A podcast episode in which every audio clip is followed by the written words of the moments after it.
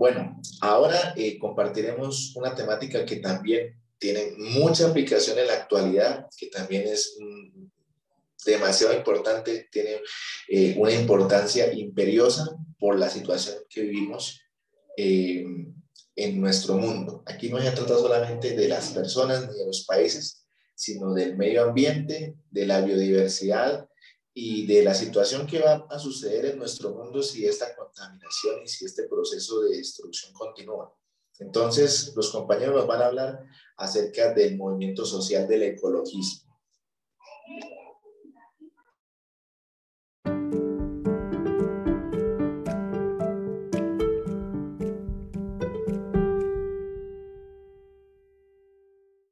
Bueno, hoy les vamos a hablar sobre el ecologismo. Eh, nosotras somos María José Vera Gutiérrez, Nazli Guevara, Jali, María Ángel y Valeria Rincón.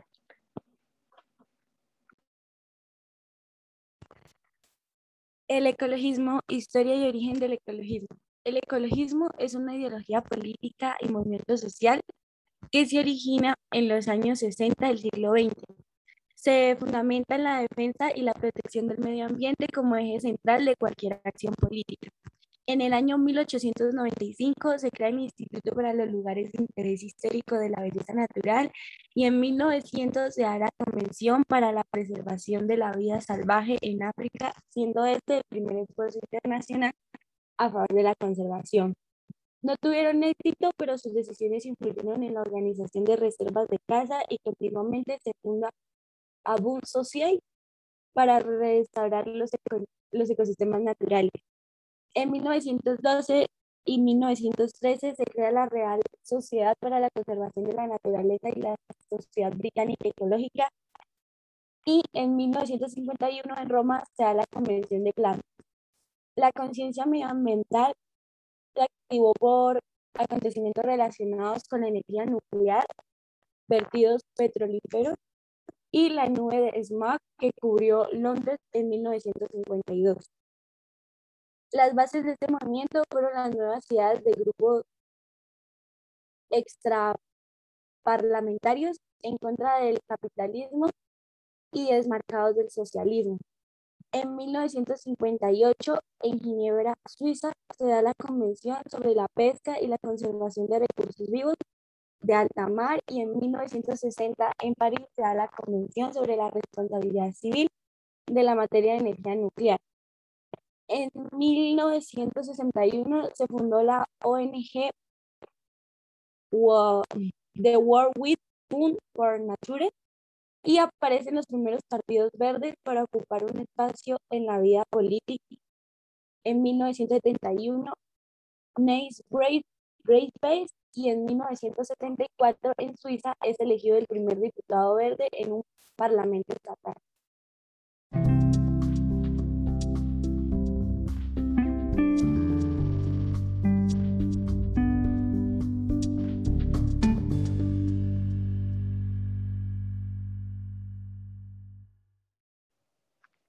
En el año 1962, cuando la escritora Rachel Carson publica su libro La Primavera Silenciosa, denuncia la agresión que la sociedad industrial y de consumo ha creado, así que se impulsaron nuevas políticas y conductas para preservar el medio ambiente, y se creó la Agencia de Protección Ambiental de Estados Unidos para controlar el uso de dicloretano y otras peptídicas.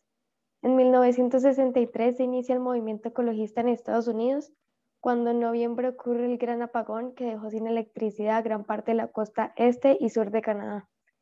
En 1970 se crea la Agencia de Protección Ambiental de Estados Unidos de América y el Centro Internacional de Enlace del Medio Ambiente. Las primeras leyes ecologistas fueron aprobadas en los años 70 en Estados Unidos. Clean Water Act, Endangered Species Act y National Environmental Policy Act. Desde su nacimiento, el movimiento ecologista se ha construido sobre tres pilares fundamentales, la conservación, la regeneración de los recursos naturales y la reducción de la contaminación y mejora la vida urbana.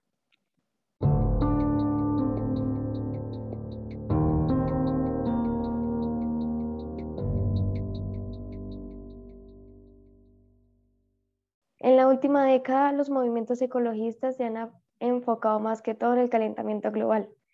Y para mejorar esta situación, el comportamiento humano debe cambiar y los estados deben comprometerse para lograr un cambio. La joven sueca Greta Thunberg ha sido la principal impulsora de esta lucha en los últimos años, al denunciar la ineficiencia de los gobiernos y ha llevado a cabo campañas de concienciación y huelgas estudiantiles. Las principales organizaciones ecologistas son Greenpeace, Fondo Mundial para la Naturaleza, Amigos de la Tierra, BirdLife International y Movimiento Mundial por los Bosques Tropicales. Bueno, ahora yo les voy a hablar sobre las diversas áreas en las que el movimiento ecologista reivindica y promueve iniciativas y reformas.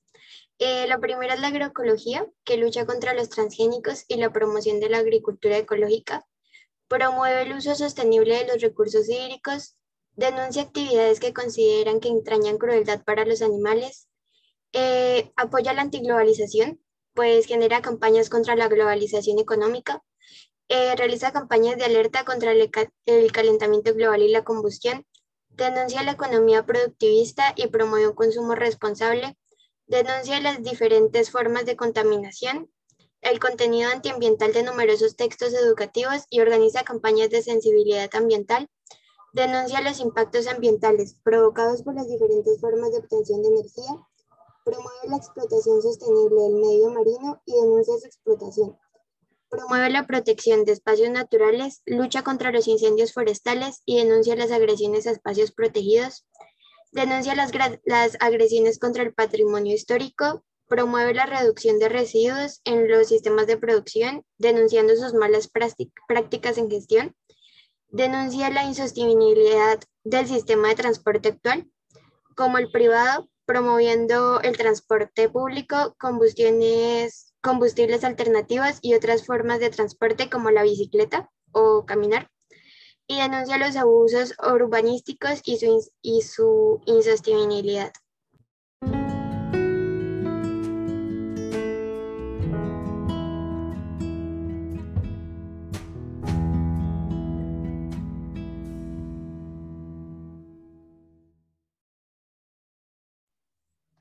Los avances logrados. Pues podemos afirmar que los frutos de sus logros comienzan a darse en 1970, justamente el año que se comienza a celebrar el Día de la Tierra. Es entonces allí donde empezamos a ver su impacto y recordamos lo importante que es la tierra, asimismo su preservación. Como todo, hay un inicio, en este caso la Carta Magna Medioambiental. Se prolifera en la Ley Nacional de Política Medioambiental. Luego, en 1972, la prohibición del DDT, regulación de pesticidas y la Ley de Aguas Limpias en Estados Unidos.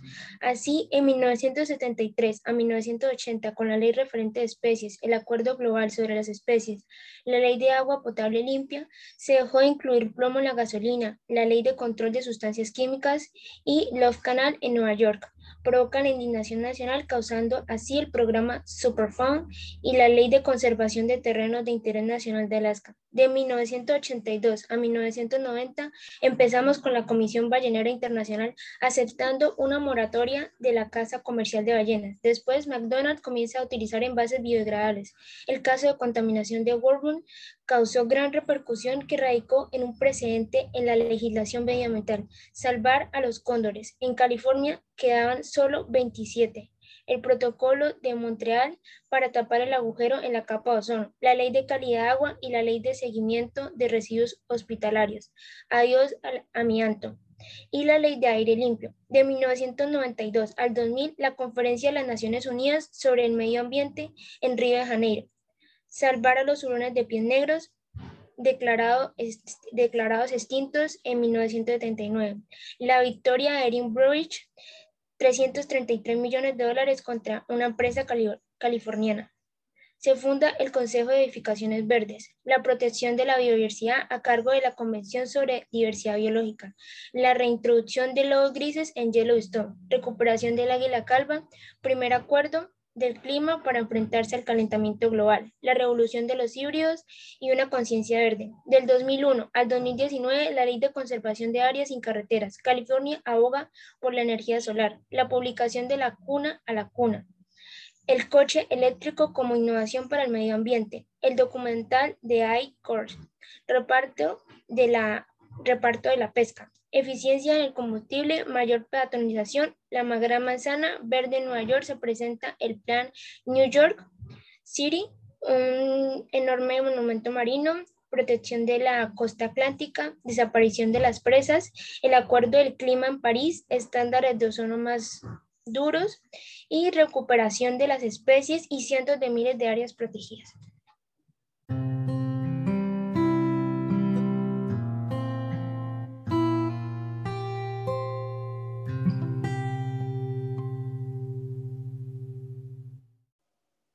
Bueno, pues nos gustaría saber si hay preguntas. Bien, yo tengo una pregunta. ¿Cómo la globalización económica podría surgir como amenaza para el ecologismo? Bueno, eh, dado que el mercado global ha generado un incremento importante del consumo de recursos energéticos, esto es una consecuencia de las mayores distancias que recorren las materias primas o productos manufacturados en países donde la mano de obra es mucho más barata eh, producto de esta demanda de consumidores que ahora es mayor, el ámbito de comercialización de productos es internacional y los países más pobres deben sobreexplotar sus recursos. De esta manera se sobreexplotan bosques, recursos agrarios, pesqueros y muchos más.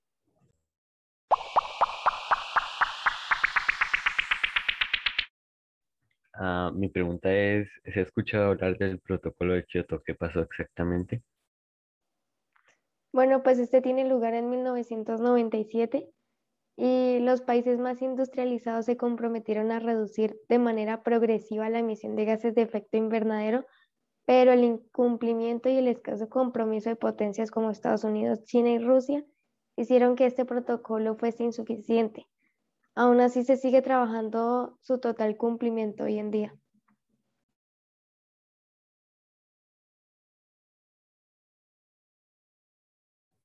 Ahora yo.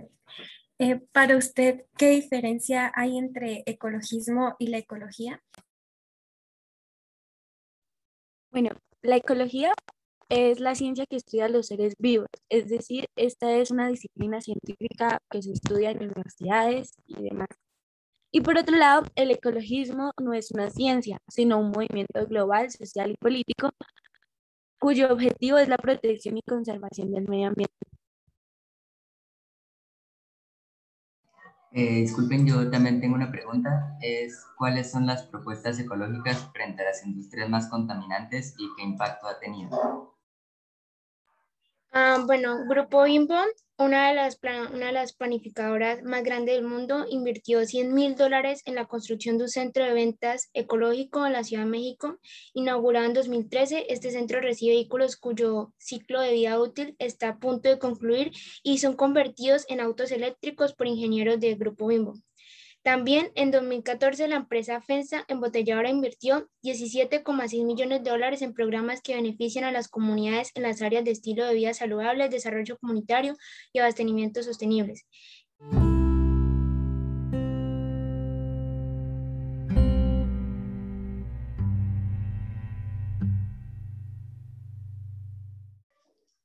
Bien, si no hay más preguntas, pues bueno, eh, realmente es muy interesante todo lo que ustedes han dicho. Yo creo que este movimiento eh, social, eh, aparte de que es un movimiento social, me parece que es un proceso histórico que no tiene vuelta atrás. ¿Por qué? Porque resulta que si nosotros nos damos cuenta, si seguimos consumiendo de la misma manera como lo estamos haciendo, dentro de unos 10 o 20 años vamos a tener problemas con la disponibilidad de agua, vamos a tener problemas eh, con la temperatura terrestre, vamos a tener problemas eh, de la subida del nivel del mar en las principales ciudades del mundo, que están muchas en lugares costeros.